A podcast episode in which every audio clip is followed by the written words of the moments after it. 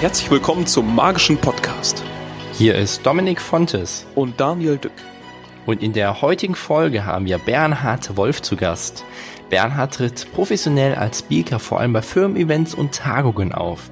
Sein Hauptthema ist hierbei die Kreativität. Erfahre im heutigen Gespräch, wie du kreativer sein kannst, was die Zauberkunst alles bewirken kann und warum er rückwärts sprechen gelernt hat. Hallo Bernhard, schön, dass du mit dabei bist. Hallo, grüß euch beide und alle Zuhörer. Bernhard, du bist jetzt ja als Speaker sehr viel unterwegs, ähm, aber deine Bühnenkarriere hast du als Zauberkünstler begonnen. Wie kam es dazu? Dass ich als Zauberkünstler begonnen habe, hat natürlich wie, wie bei ganz vielen von uns mit Momenten in der Kindheit zu tun.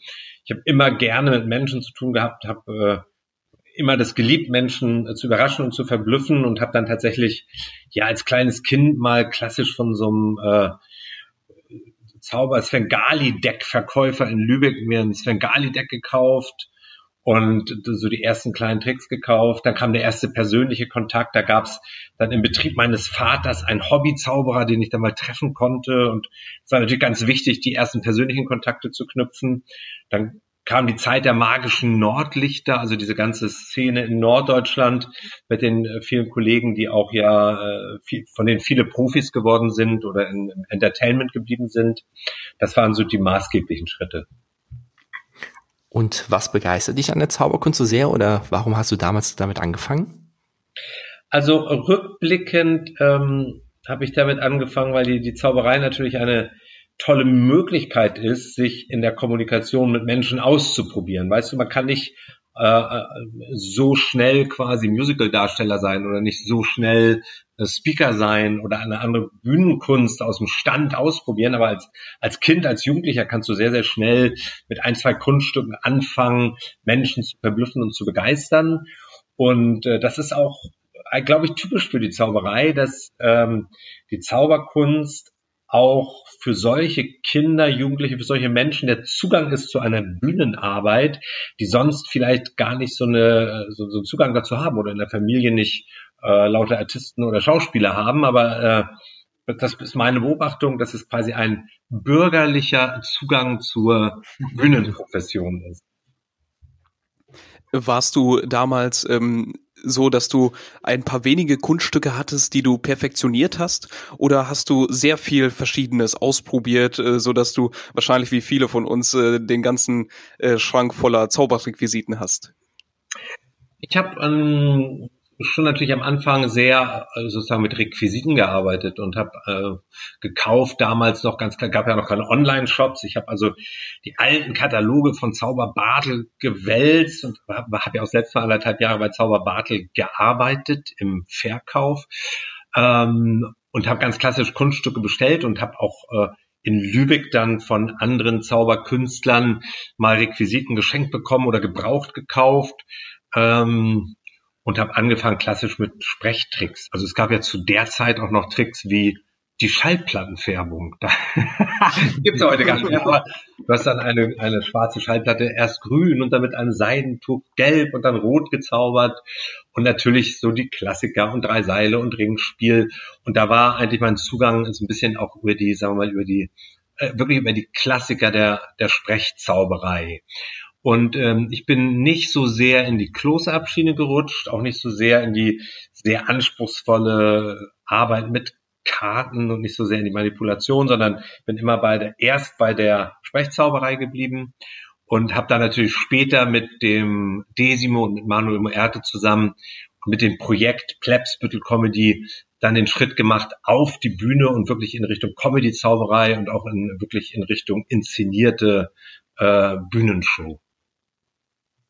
Wenn du so an deine Zeit von damals zurückdenkst, gibt es irgendwie so einen Moment, wo du sagst, das war jetzt so der beste magische Moment in deiner Karriere damals?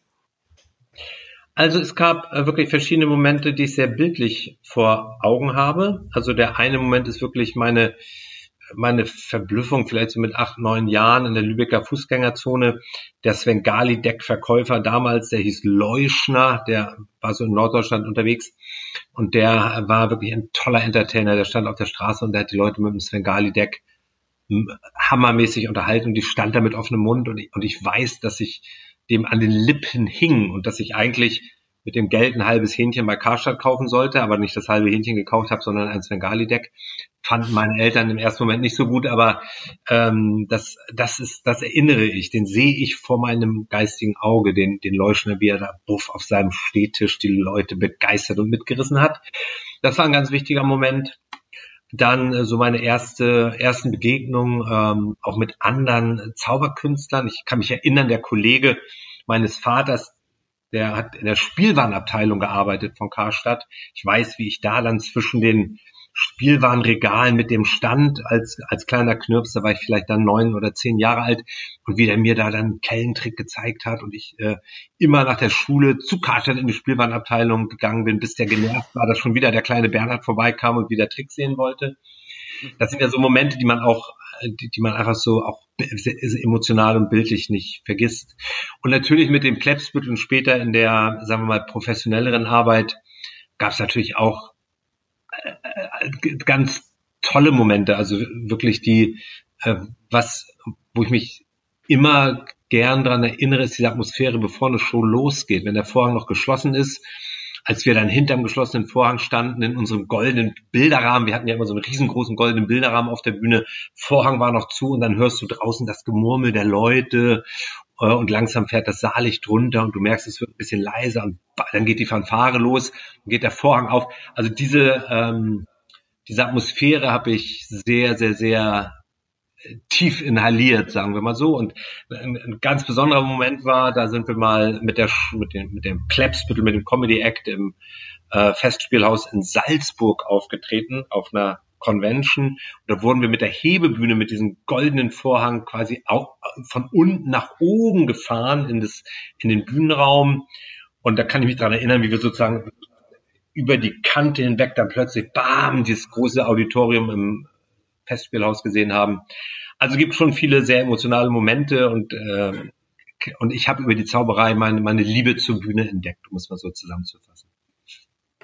Und wann war für dich äh, der Moment, als du keine Requisiten mehr auf die Bühne mitgenommen hast, sondern als Speaker auf der Bühne standest? Das ist äh, eine ganz spannende und gute Frage. Und das ist, glaube ich, ein Moment, den ähm, viele ja, Kollegen oder überhaupt Zauberkünstler erleben, dann irgendwann zu sagen, okay, ich, was habe ich denn zu sagen, wenn ich den Trick, wenn ich das Requisit aus der Hand lege? Das ist ein bisschen wie bei den Musikern oder vielleicht bei den Songwritern, die sagen, okay, was habe ich zu sagen, wenn ich vielleicht das Instrument zur Seite tue und mich auf die Texte konzentriere? Und ich habe tatsächlich dann ähm, das eigentlich erst getan und gelernt, ähm, als ich das Projekt Think Theater gegründet habe und als es darum ging, über, über Gedächtnis und über Gehirn zu sprechen und, äh, und Gedächtniskunst vorzuführen und auch ein bisschen den Menschen zu erzählen, wie ich da arbeite, mit welchen Bildern überhaupt eine Mnemotechnik funktioniert. Ähm, das war ja auch ein schönes Projekt mit dem Eckart von Hirschhausen zusammen, äh, wo es dann um Inhalte konkreter ging als um das reine Verblüffen. Also das heißt, die Inhalte kamen dann irgendwie zu dir und dadurch hast du dann deine Kompetenz von der Bühne her sozusagen damit verbunden und wurde Speaker? Ja, musst du dir so vorstellen, also nach den Plebsbütteln, das war ja wirklich eine inszenierte Comedy-Zaubershow, gab es dann ein zweites Projekt, das war die Show Sting Theater. Das war erst auch eine öffentliche inszenierte Abendshow, Kabarettshow äh, ja, zwei Stunden Abendentertainment, da haben wir ja auch öffentlich gespielt in den, in den ganzen äh, Kabaretts, Springmaus, Schmidt-Theater und Co. Und dann wurden wir in die, auf die Unternehmensbühnen gebucht. Und in dieser Think Theater Show war ich noch der Rückwärtssprecher und habe Nemotechnik gemacht, Rückwärtssprechen vorgeführt. Und dann wurden wir aber immer mehr für, für Unternehmen gebucht und dann habe ich immer mehr moderiert und angefangen zwischendurch ein bisschen was zu erzählen und ein bisschen freihändiger mit den Menschen zu kommunizieren und habe äh, eigentlich bin erst in die Rolle des Moderators gegangen. Also ich war erst Moderator und als ich mich darin, sagen wir mal, in dieser Rolle komfortabel gefühlt habe, habe ich dann gesagt, naja, okay, jetzt bin ich gut oder besser im freien Sprechen mit den Leuten. Jetzt gucke ich mal, wie das funktioniert, wenn ich einen Vortrag halte. Also jetzt kann ich über das, was mich äh, interessiert, was mich begeistert, über Kreativität, über Gedächtniskunst, äh, auch mal in, in, als Vortrag sprechen. Und das, ja, das ging dann äh, langsam los, äh, ist aber, also das ist, war auch dann erst tatsächlich nach der Jahrtausendwende in Anführungsstrichen. Und äh, ich bin sozusagen seit 2006 etwa als Speaker auf der Bühne. Und wie unterscheidet sich für dich sozusagen die damalige Zauberkunst heute mit deinem Speaker-Business? Ähm, ja, es gibt ein, sozusagen eine, eine große Entscheidung, die, glaube ich, jeder mal für sich treffen muss, nämlich ob du für, ob du öffentlich arbeitest, ob du quasi ins Kabarett gehst, in die Comedy-Clubs und da auftrittst, egal ob jetzt als Comedian oder Zauberkünstler, also ob du eine öffentliche Zielgruppe hast, oder ob du dich ein bisschen dienstleisterischer orientierst und für Unternehmen arbeitest. Das sind dann ähm, gar nicht mehr so die klassischen Gala-Jobs, wo du dann abends bei einer Gala zehn Minuten auftrittst. Da bist du ja auch häufig in die Tagung eingebaut. Ne? Die Unternehmen buchen ja jetzt einen Speaker auch dann in den Tagungsablauf rein. Die buchen auch mal einen Zauberkünstler oder natürlich einen Simon Piero oder äh, sagen wir mal, Zauberkünstler, die auch inhaltlich was zu sagen haben, in so einen Tagungsablauf rein.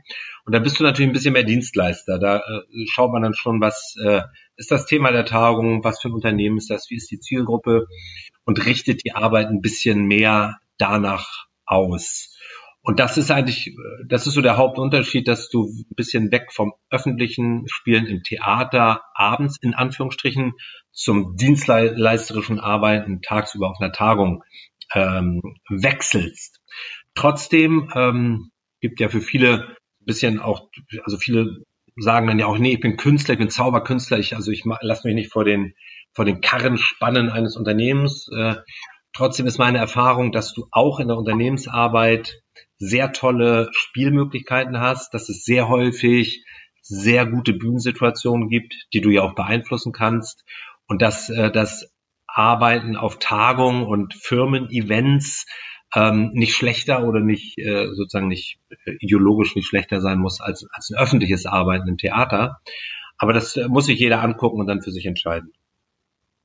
Also hat man, wenn man auf einer Tagung als Speaker zum Beispiel unterwegs ist, ähm, die gleichen Freiheiten, wie wenn man äh, bei einer anderen öffentlichen Veranstaltung ist? Ja, du hast ähm, Du hast auch Freiheiten, vor allen Dingen, wenn du deinen Namen dir gemacht hast und wenn du als Speaker eine Marke bist. Die Leute, die Unternehmen kaufen dich ja auch ein, weil du eine externe Perspektive hast und weil du auch mal provozieren sollst. Also weil wir ja keinen Speaker haben, der den Leuten alles erzählt, was sie sowieso schon wissen und was sowieso schon richtig ist. Und es geht ja im Moment überall um Transformation, um Veränderung, um neue Perspektiven. Und wenn du als Speaker kommst und, und, und die Leute überrascht, auch mit deiner Sichtweise auf Dinge, ähm, dann hast du auch diese Freiheiten. Das hat natürlich eine Grenze. Also du kannst natürlich auf einer Tagung nicht sagen, ja, pff, euer neuer Vorstandsvorsitzender hier, äh, das ist eine echte Lachnummer, für den hätte ich keine Lust zu arbeiten. Sowas geht dann nicht.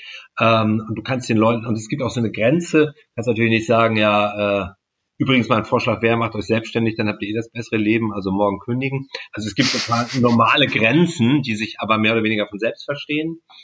Aber je ähm, bekannter du bist in der Szene und je mehr du quasi deinen Namen und deine Marke aufbaust, umso mehr Freiheiten hast du danach. Dein Thema ist ja die Kreativität. Was bedeutet das für dich? Also für mich äh, persönlich hat ähm, ist, ist Kreativität jetzt mal so als Definition, ist das die Anwendung von persönlicher Freiheit. Also das ist mein, meine ganz persönliche Definition. Ähm, und ich habe, wenn ich auf mein Leben schaue, eigentlich immer am Anfang, auch ohne dass es mir klar war, ähm, Kreativität praktiziert. Und es gibt ja so zwei Ebenen. Das eine ist, was du selber machst, was du mental machst. Ich habe, äh, was du denkst und deine Fähigkeit, in Bildern zu denken und mentale Bilder zu kreieren, in, fantasievoll zu denken das habe ich halt sehr explizit über die ganze Gedächtniskunst, über die Mnemotechnik, über das Rückwärtssprechen ähm, ja, kennengelernt, gemacht, getan, praktiziert.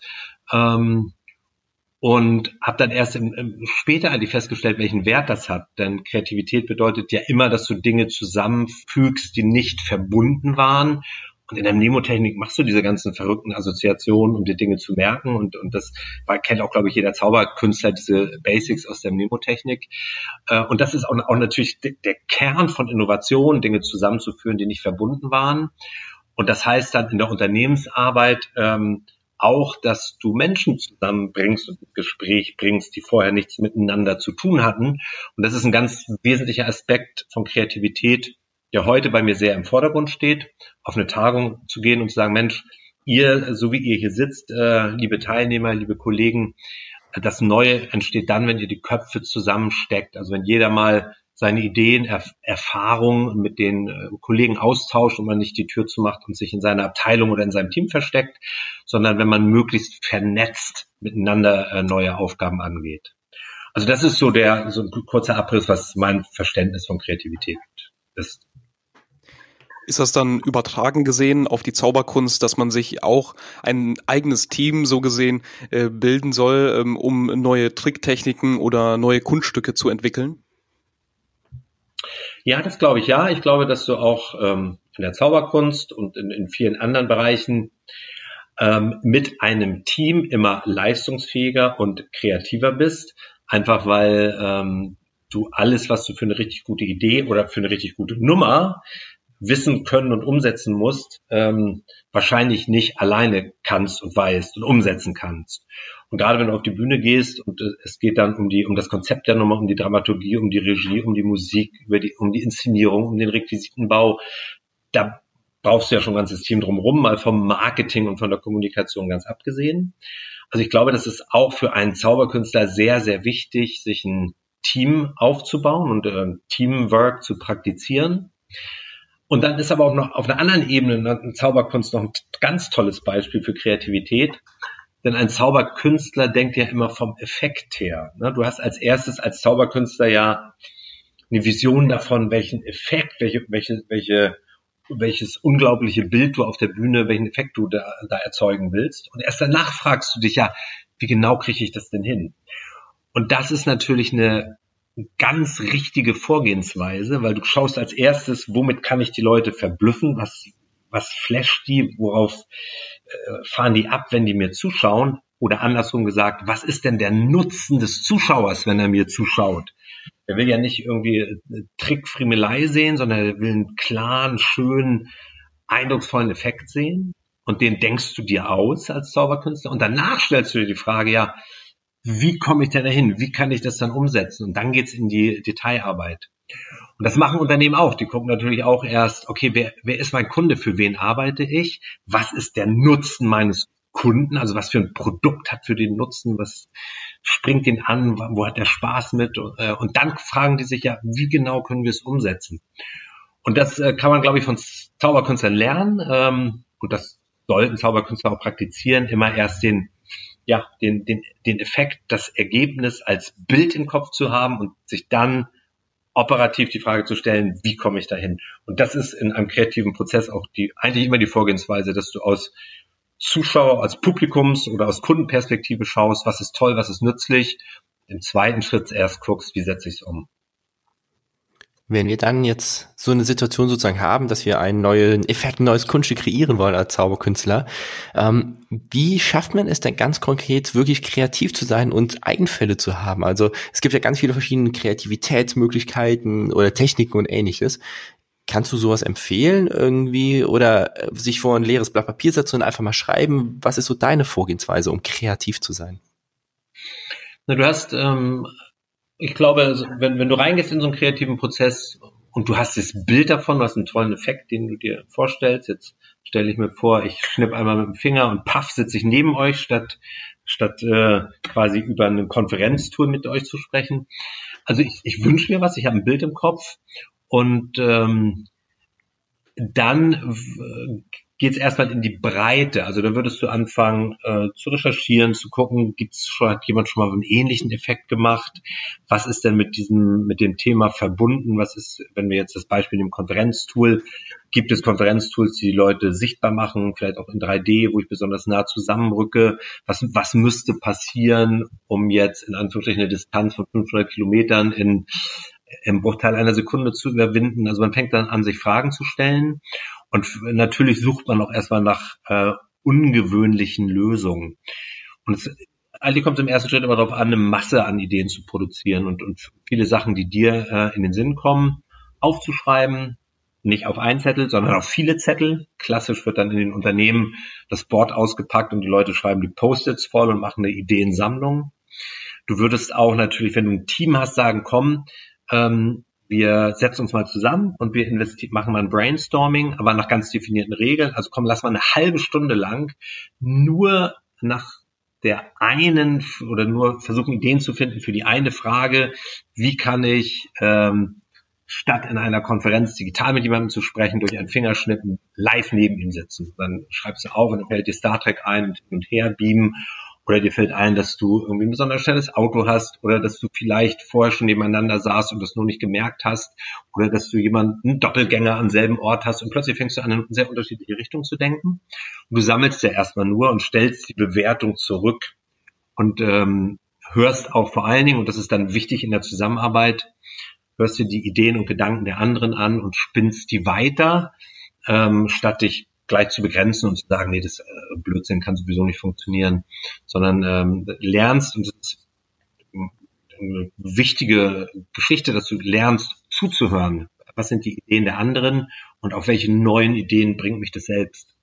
Und dann ist der Prozess eigentlich immer, dass du eine große Vielzahl von Ideen hast und nach einer halben Stunde sagst du, buff, ähm, Break, jetzt gucken wir mal an, welche Ideen wir hatten und clustern das so ein bisschen und ähm, schauen mal, ob in irgendeiner Idee ein Ansatz steckt, der wertvoll ist und den wir realisieren und weiterdenken können.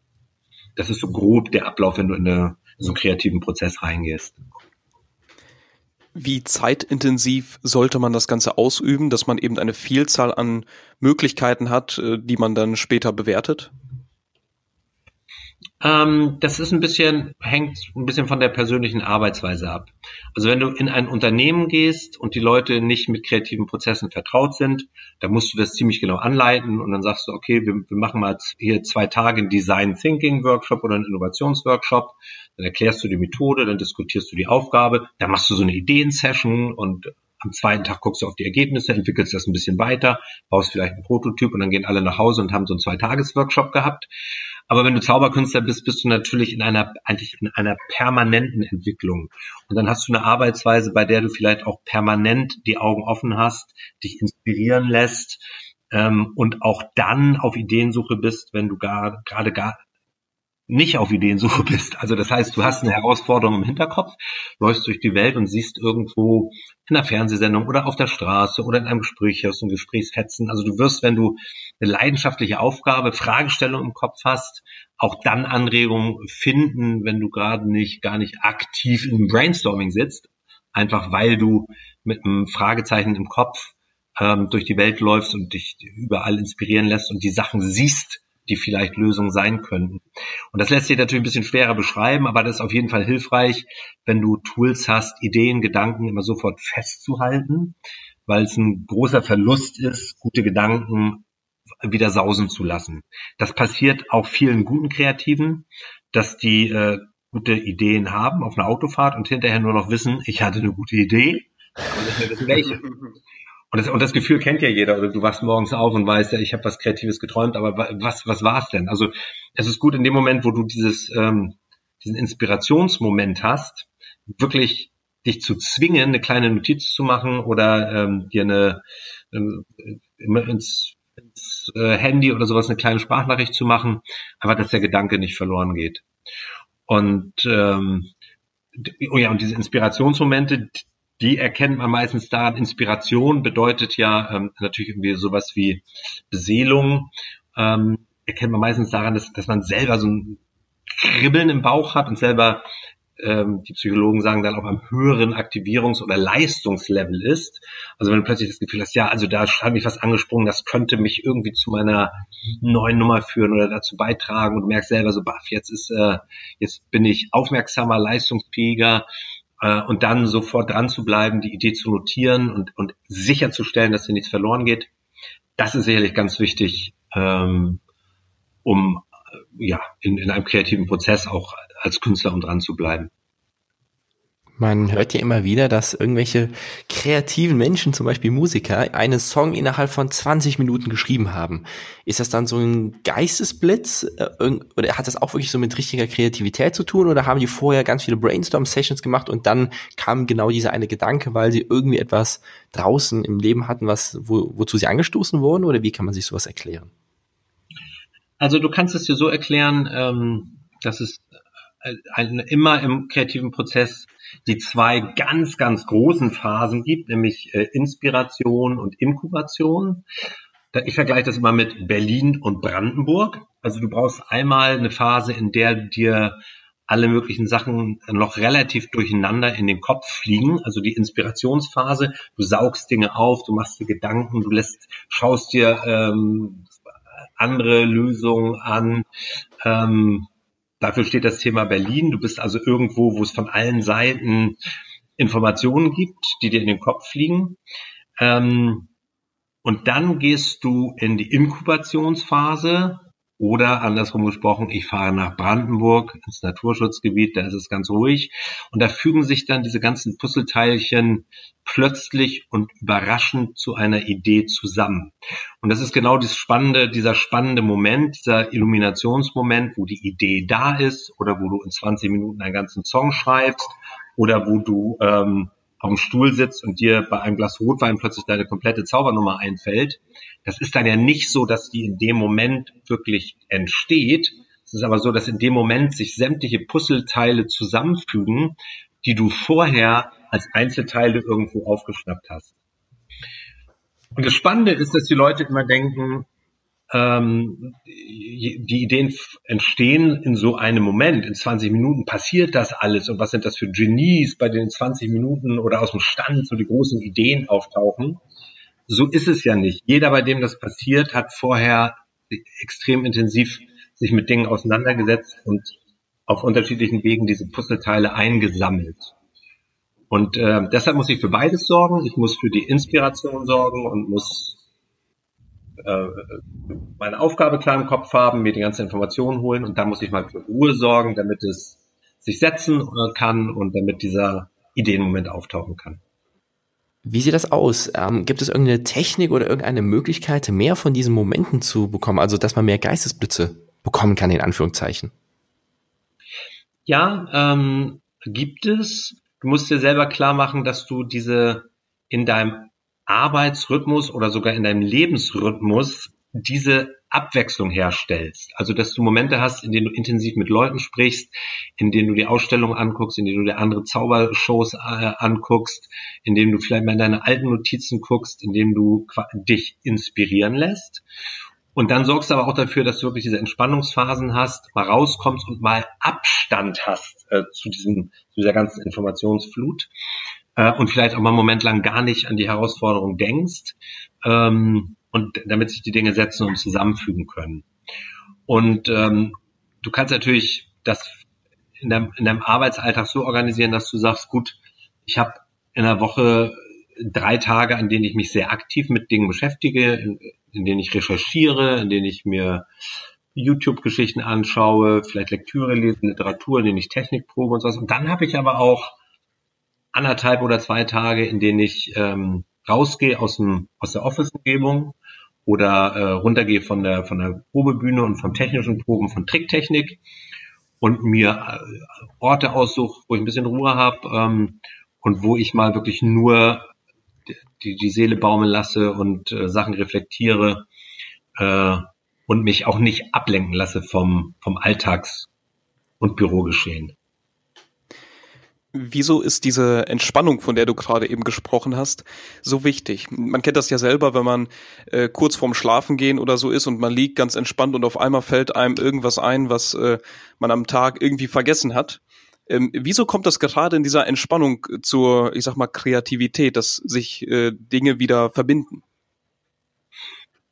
Da ist, also da müsstet ihr vielleicht einen Gehirnforscher äh, nochmal konkreter befragen.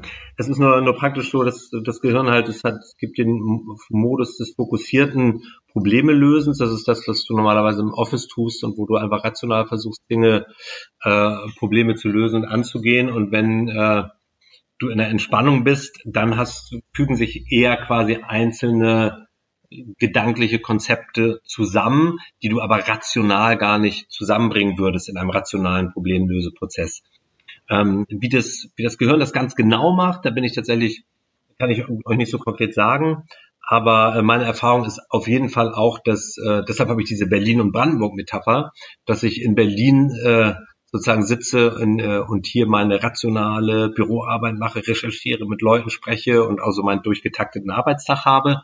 Und wenn ich kreativ arbeite oder konzeptionell wirklich dann baff nach Brandenburg rausfahre und aus Wasser schaue und ähm, da aus eigener Erfahrung weiß, dass es einfach wirkt und dass es richtig ist, diese beiden Welten beide zu haben. Und das ist übrigens das, das, was auch Unternehmen machen. Also die sagen ja inzwischen auch, wir richten Arbeitsplätze ein, äh, in denen beides möglich ist. Nämlich zum einen die äh, Begegnung mit anderen Menschen, wo du schnell Informationen austauschst, wo du Vernetzung pflegen kannst, wo du auch gar nicht mehr lange an, an einem Ort sitzt, sondern Meetings im Stehen hast und flexible Räume hast und so. Und aber gleichzeitig gibt es dann auch Räume, wo du alleine und fokussiert äh, beziehungsweise ent, entspannt ähm, äh, für dich bist und die Sachen sacken lassen, weiterverarbeiten kannst. Und ähm, man, man nennt das dann Netting und Nesting, also Netting für Netzwerken und schnell äh, Informationen aufsaugen und Kommunikation betreiben und ähm, Nesting dafür, dass du alleine für dich ähm, die Sachen verarbeiten und zusammenfügen kannst. Du hast eben schon ein anderes Thema angesprochen, und zwar das Rückwärtssprechen. Was hat das auf sich? Ja, das ist eigentlich, ne, ähm, das Rückwärtssprechen ist eigentlich der Dauerbrenner in meiner Biografie. Und ähm, das Rückwärtssprechen ist mit dafür verantwortlich, dass ich überhaupt auf der Bühne gelandet bin und auch überhaupt heute noch auf der Bühne stehe, ähm, weil ich noch bevor ich äh, zur Zauberei gekommen bin, einfach schon Spaß dran hatte, mit Sprache zu spielen und Begriffe umzudrehen und neue Bedeutung zu entdecken und dann irgendwann aus Spaß mal das Ortsschild meines Heimatdorfes rückwärts gelesen habe. Ich komme aus Stockelsdorf und Stockelsdorf rückwärts heißt Frotzlekotz. das fand ich als kleines Kind. Stockelsdorf, Frotzlekotz. Das fand ich super, das hat mir Spaß gemacht. Und dann, ja, dann habe ich äh, angefangen, einfach Worte umzudrehen, um irgendwie neue oder überraschende Laute und Bedeutung zu entdecken. Und ähm, ja, die Zauberei kam dann ein bisschen später und da kam vor allen Dingen der Moment, wo ich beides miteinander verbunden habe. Ist ja dann auch wieder das, das kreative äh, oder die Idee oder überhaupt das Wesen von Kreativität, zwei Dinge zu verbinden, die vorher nicht verbunden waren. Ich habe mir nämlich überlegt, Mensch Bernhard, wenn es doch in der Zauberkunst so diese Gedächtniskunst gibt und das Riesengedächtnis und ich merke mir 30 Begriffe, dann wäre das doch ganz abgefahren, wenn ich das mit meinem Rückwärtssprechen verbinde. Also mache ich mal eine Mnemotechnik-Nummer, wo ich mir 30 Begriffe merke und dann äh, sage ich die auch auf aus dem Gedächtnis, aber nicht vorwärts, sondern rückwärts. Und damit die Leute das nachvollziehen können, läuft halt so eine Tonbandmaschine mit. Also die nennen mir 30 Begriffe, dann babbel ich irgendwas rückwärts, kein Mensch versteht das, dann läuft das Tonband andersrum und es sind genau die 30 Begriffe, die die Leute mir gerade gesagt haben. Auf der Tafel kann man es mitlesen, dass das stimmt. Und das war tatsächlich die, ähm, die Nummer, die ich dann ja über Jahre auch vorgeführt habe und die auch im Programm der Plebsbüttel war äh, und mit denen ich auch auf Wettbewerben war. Also diese, diese im Prinzip das Riesengedächtnis äh, rückwärts präsentiert, also die Begriffe dann rückwärts aufgesagt. Und das, ähm, das war auch schon eine, irgendwie eine besondere Nummer. Und spannend wurde es dann, als es auch die Videotechnik gab, mit der man dann Sachen filmen und andersrum abspielen konnte. Und dann ging es eigentlich für mich erst richtig los, weil dann habe ich angefangen zu experimentieren, was sieht denn lustig aus, wenn es rückwärts abläuft.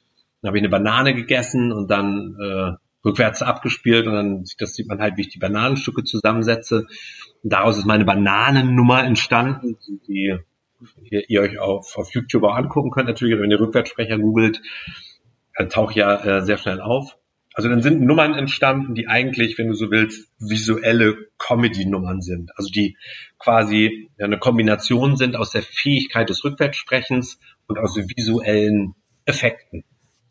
Und weil das tatsächlich ähm, sonst in der Form niemand macht, ist das im Laufe der Jahre auch zu meinem Markenzeichen geworden. Wie spontan funktioniert das bei dir? Musst du dir das äh, lange antrainieren? Also die Wörter, die du rückwärts sprechen möchtest, oder könnte man dir jetzt äh, irgendwelche Wörter zuwerfen, äh, die du dann rückwärts sofort verarbeitest? Du kannst ja mal ein Wort mir zuwerfen. Ich, ich hätte einen äh, Satz für dich oder zwei. Es, äh, der, Be der Beginn von unserem Podcast, nämlich ähm, herzlich willkommen zum magischen Podcast. Hier ist Dominik Fontes und Daniel Dück. Ist das zu lang oder? Nee, ähm, das klingt ungefähr so. Ut leinat no certnov inimot cerei ach zop ne gescham must ne mochtlev hilstre. Geil, das ist cool. So, müssen wir natürlich euren Hörern noch versichern, dass wir das vorher nicht besprochen haben, dass ihr mir diesen Satz vorher nicht. Das haben wir wirklich. Definitiv nicht. ja. Definitiv nicht. Und das ist versprochen, ist versprochen und wird auch nicht gebrochen. Also das, ähm, nee, es geht tatsächlich aus dem Stand. Für mich ist die Grenze ähm, eigentlich nur dadurch gegeben, dass ich, dass ein Satz so lang ist, dass ich mir, mir nicht mehr merken kann. Also alles, was ich mir vorwärts merken kann, kann ich dann auch rückwärts rekonstruieren. Und äh, das mache ich auf der Bühne auch. Also ich hole mir Leute nach vorne und die sagen dann Sätze und sagen auch Zungenbrecher oder sagen Fischer, Fritze, Fisch, frische Fische. Das ist dann rückwärts. Östra, Schiff, Schiff, Schiff, Schiff. Also das geht. Das geht. ja. Äh, vor allem, wie machst du das mit der Betonung?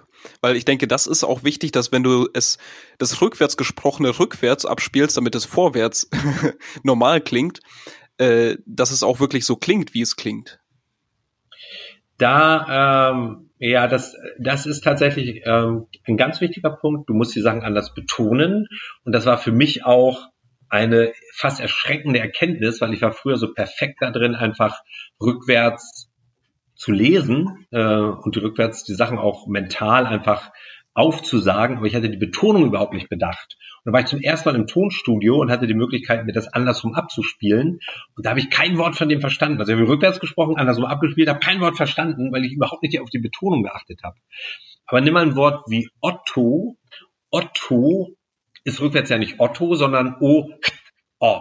Weil du hast ein kurzes und langes O, O, Tu. Du hast in der Mitte das T als explosiven Laut.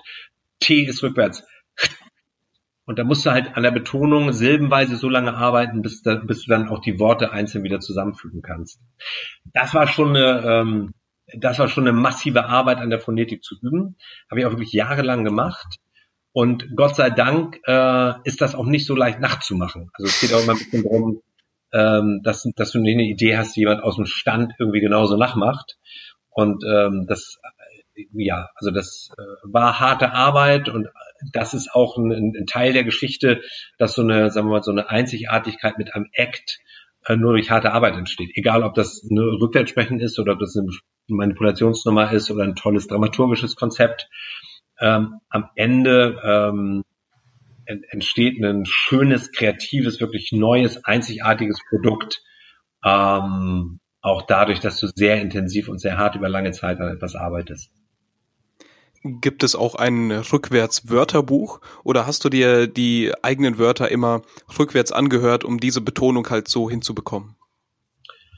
Genau so habe ich es gemacht. Ich habe eigentlich äh, wortweise oder silbenweise äh, mir die Sachen andersrum angehört, habe versucht, das nachzuahmen und hatte früher so ein kleines Vierspur-Kassettenrekorder den hatte ich auch immer dabei äh, und habe dann immer, also wirklich abends bei ihm und unterwegs habe ich das geprobt. Äh, inzwischen gibt es verschiedene Apps. Ich habe auch auf dem, auf dem iPhone habe ich Apps, da gibt es Reverse Speech oder es gibt den iReverser, äh, wo du auch das Videotool nutzen kannst. Also das kann jeder ausprobieren, problemlos inzwischen. Äh, und äh, das ist ist ganz schön, weil natürlich ich dann auch mit den Teilnehmern so ein bisschen experimentieren und live Sachen vorführen kann. Äh, also ein Wörterbuch habe ich nicht, sondern habe so, so ja, wortweise mir erarbeitet. Und wie bindest du das dann in deine Speakings oder in deine Bühnenshow mit ein? Äh, mit einem richtigen, ja, großen ähm, in Inhalt oder einfach, weil es eine interessante Sache ist, das mitzuerleben und wirklich erstaunlich? Oder wie machst du das? Es gibt ja verschiedene Sachen, die, ähm, die bei genauerer Betrachtung dahinter stecken. Das eine ist das Biografische, das ist das, was ich gerade so skizziert habe. dass wenn die Leute kreativ sein wollen, es ja auch immer darum geht, etwas Einzigartiges zu schaffen und dass das bedeutet quasi ähm, an den eigenen Ide Ideen dran zu bleiben. Und darüber spreche ich auch, wie wichtig das ist, die Dinge, die du früher vielleicht als Kind gerne gemacht hast, äh, die dich fasziniert haben und die dich, äh, die du spielerisch gemacht hast, dass du dich daran zurückerinnerst oder da dran bleibst und dann nicht irgendwann sagst, okay, nee, ist ja Unsinn, ich mache jetzt mal was Vernünftiges, sondern dass du an den Sachen dran bleibst, die wirklich aus deinem eigenen Spieltrieb und aus deiner eigenen Neugier heraus entstanden sind. Das ist ein wichtiger Aspekt. Das zweite ist, dass du beim Rückwärtssprechen natürlich viel mit visuellem Denken arbeitest, dass du Sachen dir bildlich vorstellen musst und das bildliche Denken auch eine, eine Schlüsselfähigkeit ist äh, im Bereich Kreativität. Musst dir, wenn du Sachen rückwärts sprichst, auch über die Worte oder im geistigen Auge vorstellen. Und am Ende geht es auch ein bisschen drum zu sagen, ist gut, ähm, man muss auch Mut haben, erstmal unsinnige Dinge zu tun. Erstmal Sachen zu tun, wo die Eltern dann vielleicht sagen, was soll der Quatsch? Und wo die Lehrer sagen, ja, rückwärts sprechen schön und gut, aber ähm, im Job ist das für später auch nicht. Also du musst dir, ähm, musst dir in kreativen Prozessen äh, den Mut bewahren, auch scheinbar unsinnige Dinge zu tun. Und dafür ist das Rückwärtssprechen ein, ein gutes Beispiel für diese grundsätzlich wichtigen Dinge im Bereich Kreativität. Lieber Bernhard, vielen, vielen Dank, dass du heute unser Gast gewesen bist. Mit Blick auf die Uhr müssen wir leider schon zum Schlusssport kommen, aber wir haben noch ein paar Fragen vorbereitet, die wir dich bitten, einmal ganz kurz und knapp zu beantworten. Ja, unbedingt, gerne. Was aus deiner Vergangenheit könntest du am meisten für deinen heutigen Erfolg bei dir in deinem Business mitnehmen? Ähm, die, ähm, die Fähigkeit, offen und herzlich mit Menschen umzugehen, die ich von meiner Mutter gelernt habe. Kannst du ein Buch oder eine Webseite besonders empfehlen? Ja, meine eigene.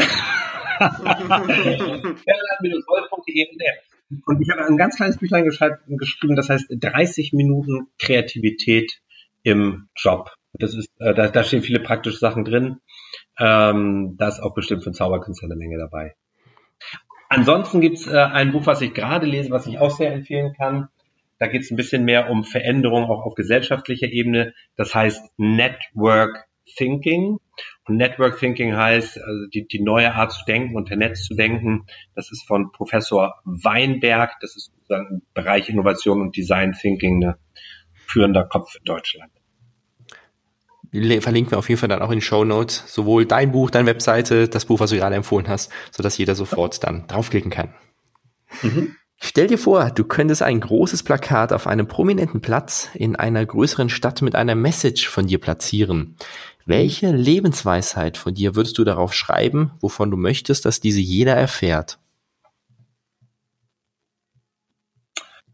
Ähm, das ist eine, eine tolle Frage. Also ich würde ich würde, glaube ich, ich würde draufschreiben, seid respektvoll miteinander. Also ich habe gelernt, dass es einfach der Respekt und die Wertschätzung füreinander äh, nicht nur äh, sozusagen privat gut tut, sondern einfach auch äh, in, in kreativen Prozessen eine wichtige Rolle spielt. Also wenn ich nicht Respekt habe und nicht wertschätze, was der andere sagt, dann werde ich Gedanken und Konzepte auch niemals zusammenbringen können. Und gibt es etwas, was du den Hörern noch zum Schluss mitgeben möchtest? Du hast das Schlusswort. Ja, unbedingt.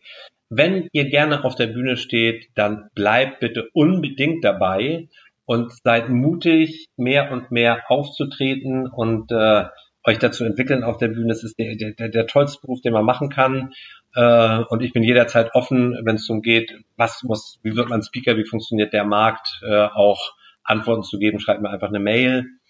Und ich bedanke mich, dass ihr beiden mich eingeladen habt in euer tolles, magisches Podcast. Vielen Dank, Bernhard. Vielen Dank, dass du dabei gewesen bist. bis dann. Sehr gerne. Bis dann. Ciao. Ciao. Mach's gut. Ciao. Das war eine weitere Folge vom magischen Podcast. Schön, dass du auch dieses Mal wieder mit dabei gewesen bist. Wir freuen uns auf dich wieder in zwei Wochen. Mach's gut. Bis dahin. Ciao.